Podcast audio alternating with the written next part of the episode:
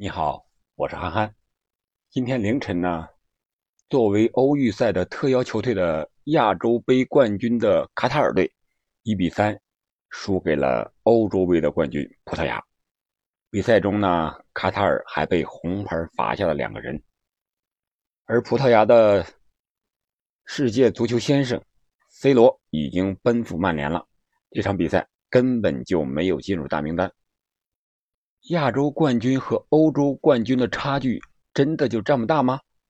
为什么亚洲足球和欧洲足球一直有这么大的差距呢？今天我们就来聊一聊这个话题。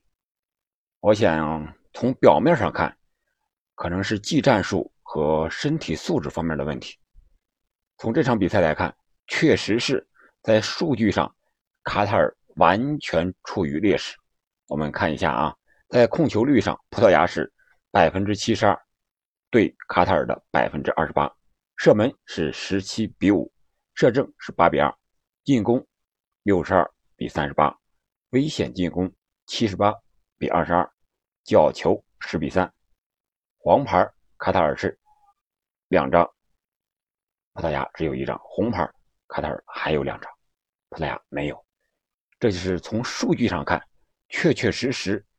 卡塔尔是完败的，输是正常的，这也说明了亚洲冠军和欧洲冠军存在的巨大差距，特别是在竞技层次上。我们再来看看他战术和技术上的。我们看一下守门员被罚下那个球的发展过程。先是卡塔尔的后场一个后卫发动进攻，传球失误，他本来想传给本方的队员，结果传偏了一点，让。葡萄牙的队员直接断了下来，葡萄牙这个队员没有调整，直接一脚传球地滚球，发动了反击，让前锋就形成了单刀之势。卡塔尔门将无奈出击到禁区外，铲倒了葡萄牙的队员，犯规。后来经过 VAR 确认，啊，这个主裁判直接红牌罚下了卡塔尔的门将。我想，这就是个人技术上的差距，一个最好的诠释和表现。就这一瞬间，两个传球就是两种结果：一个是你传球失误了，另外一个人家传球成功了，结果就是你被红牌罚下一人。这细节的差距，只有在高水平的比赛之中才会暴露出来。我想，卡塔尔想去欧洲参加。这个欧预赛来锻炼提升队伍，也是出于这样一种考虑。如果他还是参加亚预赛的话，那么他在世界杯上肯定还是不会有更好的一个结果。可以说，卡塔尔的布局还是非常正确的，走的这条路虽然现在看着很难看、艰难一点，但是为了他的世界杯的踢出一个好成绩，我觉得这条路还是走对了。我想再往深了挖。应该还有整个足球环境和足球底蕴方面的巨大差距啊！现在整个欧洲足联五十五个会员国的球队，相互之间的实力差距不是很大啊，至少不像亚洲足球的四十强赛时候的那么大。比如说四十强赛，亚洲的种子队打小组赛，其他的球队可能就是五比零、六比零、七比零，甚至是两位数的这种。但是欧洲球队，我觉得你种子队也好。还有最末尾的排名最后的一个球队也好，它不会有这么大的直接的一个差距啊。另外就是欧洲足球联赛的水平明显要高于亚洲足球联赛的水平啊，特别是五大联赛啊，这些从世界杯和世俱杯的成绩就能看出来了，不用多言是吧？亚洲球队最好的成绩就是韩国队在家门口的那个四强了，但是他四强怎么来的，大家都明白了，我这里就不用说了吧。世俱杯最好的可能就是。日本的有一年的是得了个亚军吧，让皇马让 C 罗直接好像一个帽子戏法又给他打回原形了。这里面还要说一下日本，日本确实是当今足坛亚洲啊是应该是一流的，或者说到欧洲也已经到了二流球队的这个这个能力水平了。在上届世界杯上，他二比三惜败比利时的这场比赛，我觉得可能会有人认为是亚洲球队最顶级的水平的一个表现了。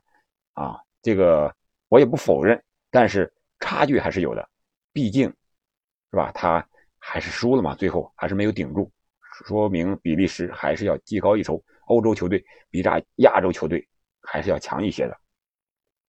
那么把 C 罗如果放到卡塔尔就可以了吗？显然不是的，对吧？我们都知道，足球呢是一个集体项目，是十一个人，是场上的十一个人，甚至是更多的人的一个运动。比如说你你二十三人大名单，你整个国家队，整个国民，你选人啊，这么一个体系。比如说咱们中国老有人说，你十四亿人挑不出十一个人踢比赛来，啊，就是这样。足球运动它是一个集体的项目。它考验的是一个国家的体育运的一个整体的水平。我想，如果足球靠一两个明星就能解决问题的话，那 C 罗和梅西早就夺得不知道多少届世界杯了，对不对？还有一个最大的差距，我想就是足球底蕴的差距。欧洲足球是现代足球的起源之地，有着一百多年的发展历史了，而亚洲呢？也就是几十年的这么一个发展的历史吧，这个差距真不是一时半会儿就能弥补的，不像经济上，比如说它发发展二百年，我们中国用了几十年的时间就赶上它了。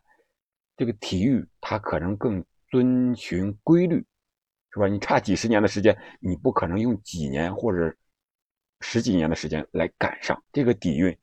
我觉得这个。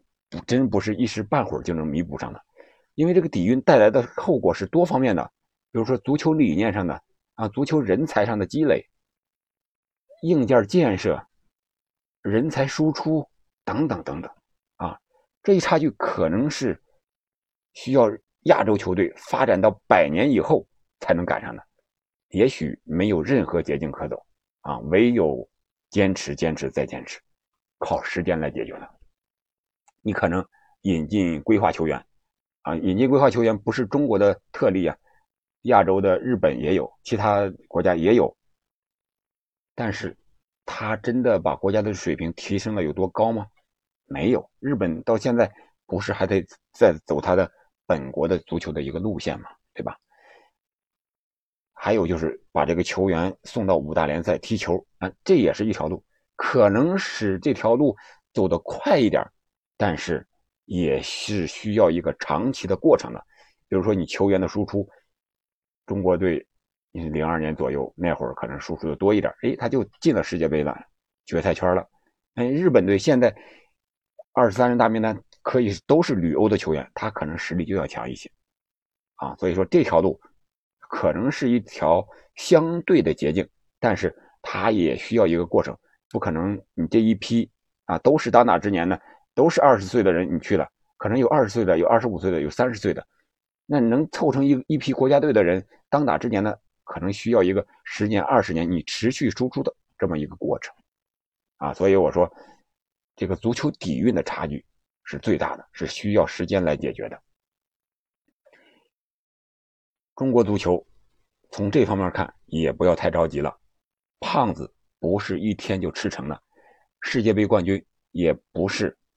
十年二十年你就能夺得的，它需要一个过程，啊，这个过程希望球迷们能够认识到，能够给中国足球时间，啊，因为接下来我们又要和日本队踢比赛了，啊，不管是输是赢，我们都应该正视我们的差距，然后努力的去做好我们应该做的工作，这样才能有一天把中国足球。